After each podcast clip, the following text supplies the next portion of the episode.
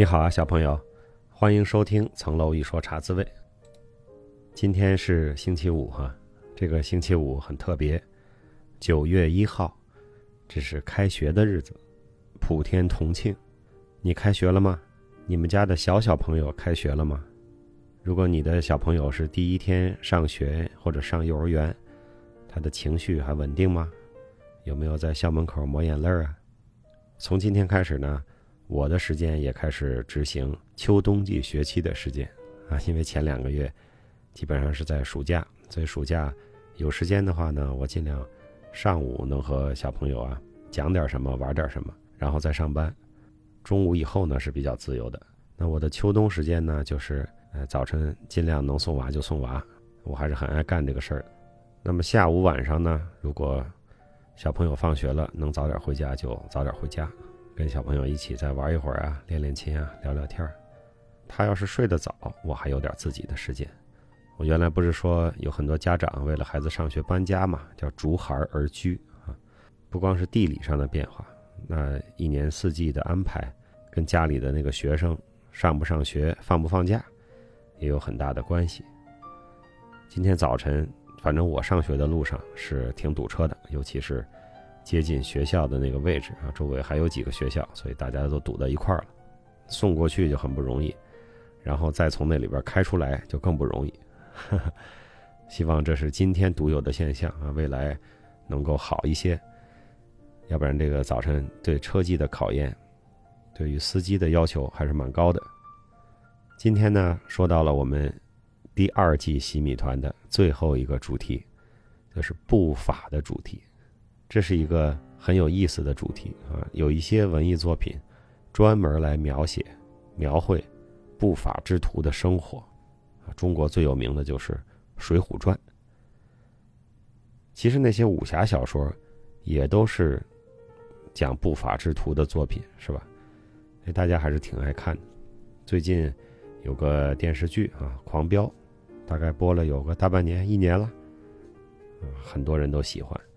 为什么呢？这里边警察当然演得非常好，但是这个黑社会的发家之路和垮台之路也表现得非常好。你把《狂飙》一分两半的看，看黑社会那一面，它也可以放到我们这个不法的主题里面来讨论讨论。今天呢，我们讨论的这个电影呢叫《小丑》，这是一个现象级的电影，现象级。不是说他拍的有什么惊天动地的大制作呀，像《泰坦尼克》呀，花了好多钱呀，或者说有一个什么伟大的文学作品在这后面终于搬上银幕啊，并不是，而是它引起了很多社会的反应。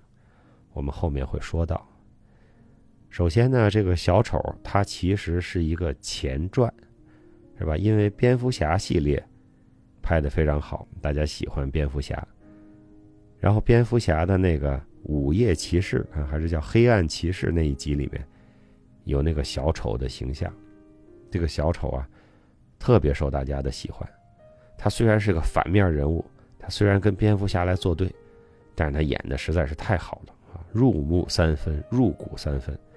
那个演员呢是个天才的演员，叫希斯莱杰。希斯莱杰呢，据说是因为演蝙蝠侠里面的小丑，入戏太深，所以后来呢一直都有点没走出来，神神叨叨的。很年轻呢，就发现他去世在自己的公寓里了。这个死因呢，到现在也没有一个特别确定的说法。那这肯定是电影表演界的一大损失了。但是那个小丑刻画的非常的好，看完那个蝙蝠侠呀。对蝙蝠侠的印象不够深，但是对这个小丑的印象非常的深，啊，觉得他真是如入画境啊，就有点咱们那个讲《霸王别姬》那一期啊，说这个程蝶衣画入了虞姬，而张国荣画入了程蝶衣啊，就有这个感觉。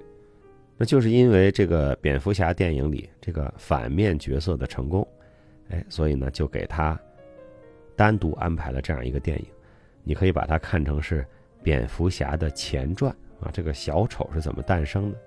我们也看到了，是吧？在小丑的这个电影里，也预告了蝙蝠侠的诞生。那个小男孩，他说他叫 Bruce，他就是后来的蝙蝠侠。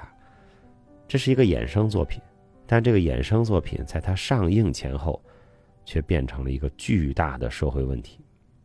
小丑这个电影上映的时候啊，警察要到美国的电影院啊去维持秩序，而且要求观影者不能佩戴面具去看电影。为什么呢？因为这个小丑电影啊，引起了巨大的社会反响，它鼓动了，我们也可以说煽动了很多对现实不满、对社会不满，但是平时又不好发声、不敢发声、不便发声的人，想借助这个电影呢发泄一下。当然，后来美国出了一个枪击案，是吧？电影院的枪击案，也是一个戴着面具的枪手做的案，所以呢，进入公共场合，因为安全的原因。你肯定是不能携带武器了，那也不能佩戴面具，啊，说认不出来这不行。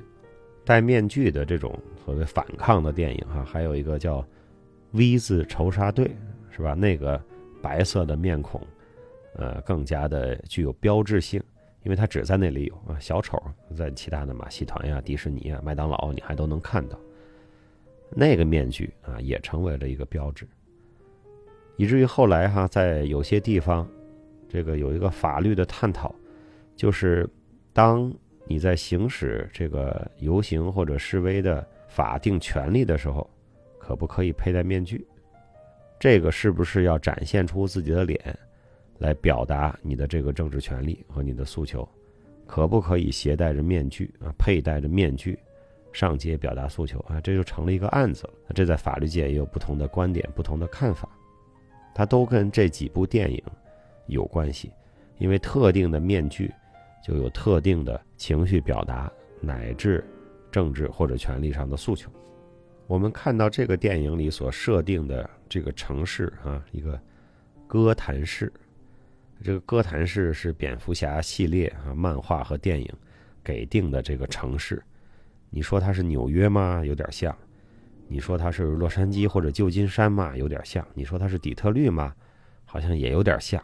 具体是哪不知道，哎，好的作家呀就能创造这样一个场景，是吧？就像莫言一些小说，就是那个高密乡啊，那是他的王国，啊，福克纳的小说也有他创设的这个场景，那曹雪芹的小说就有这个大观园啊和荣宁街啊，这就是他的场景，他创造一个世界，所有人物都在这个世界里行动，哥谭市就是。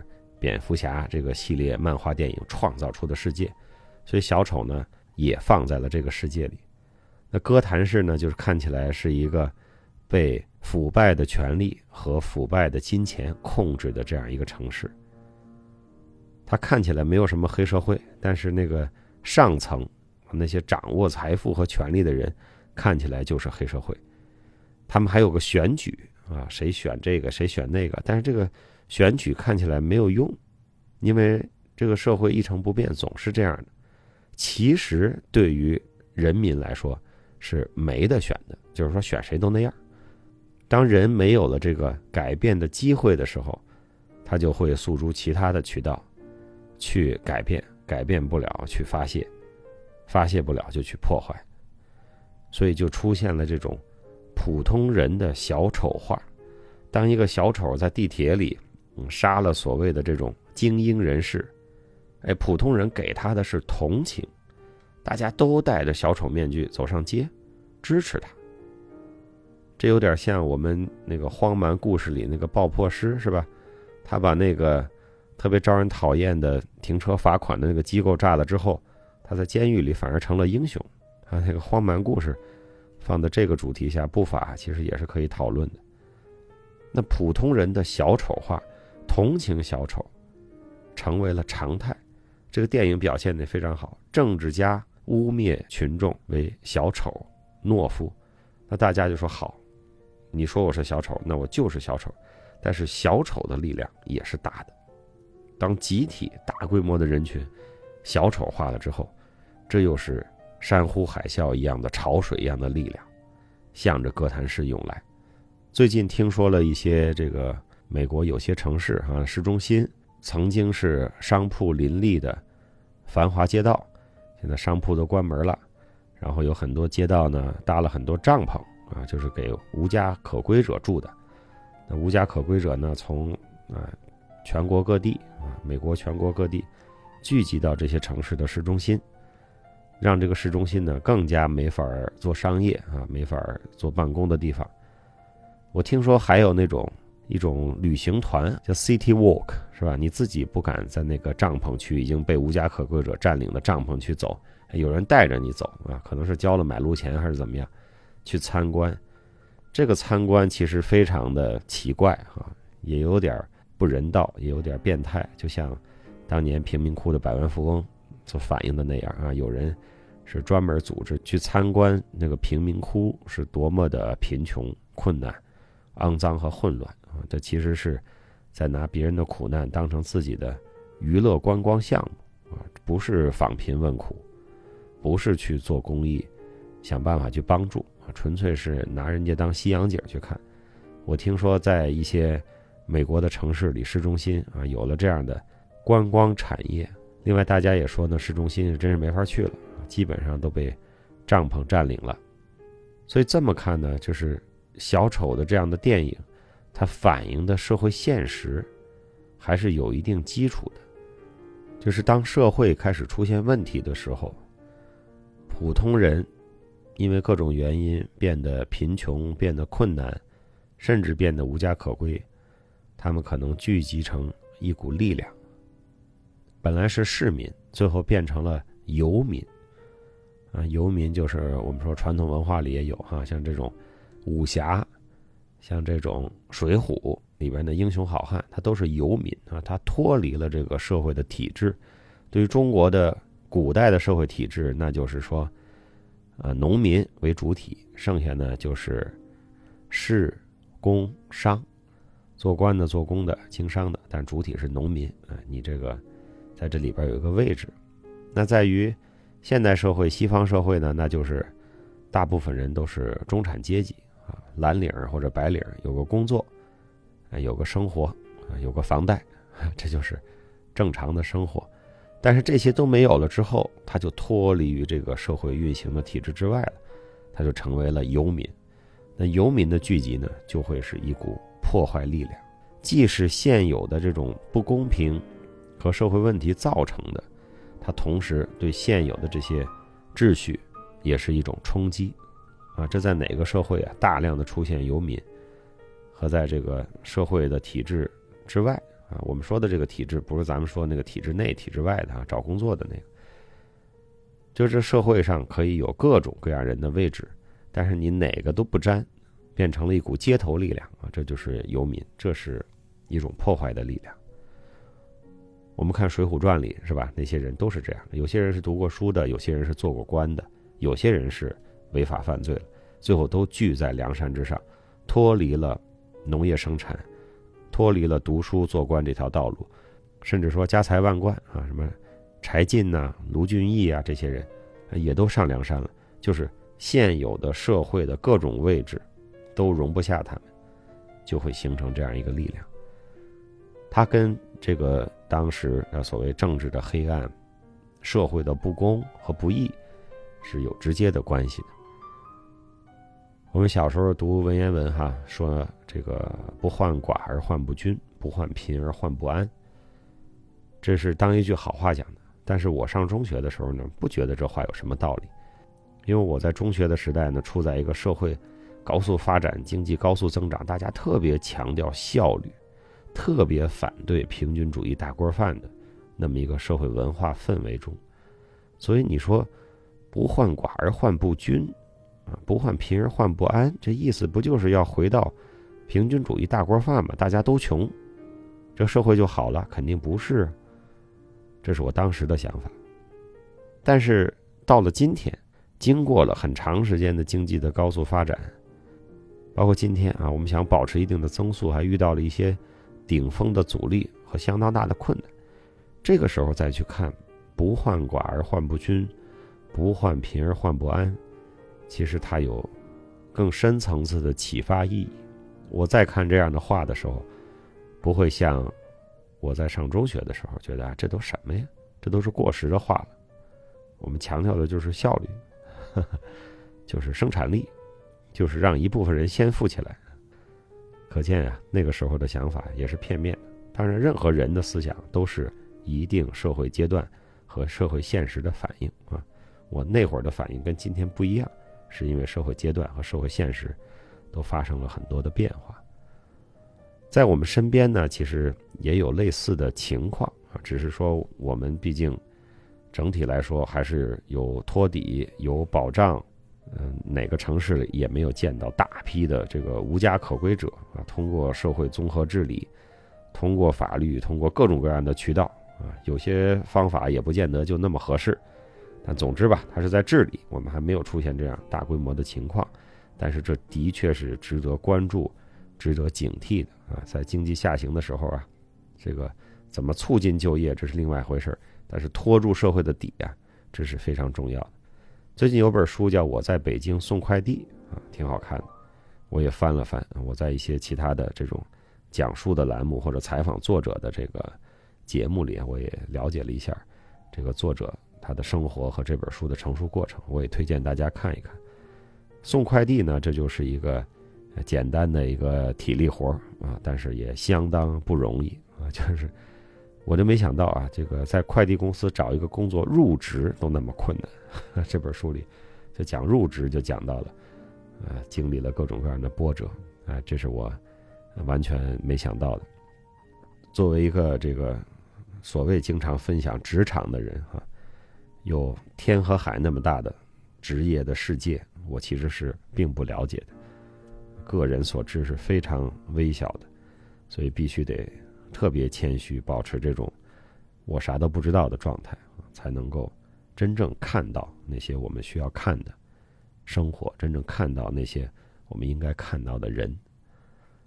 所以，《小丑》这个电影，它就切中了社会，尤其是美国社会和一些西方社会的那个社会不公或者社会底层，在这种制度下，在这种体制下没有办法出头。又没有希望去改变的这种心态和这种情绪，所以这个电影上映的时候，恨不得那个电影院都是警察重兵保护的这样一种人间的奇景。我们也可以通过这样的电影看到文艺作品的力量。用到正面呢，就叫教化，是吧？用到反面呢，就叫煽动。当这个力量使对劲儿的时候，啊，有些作品。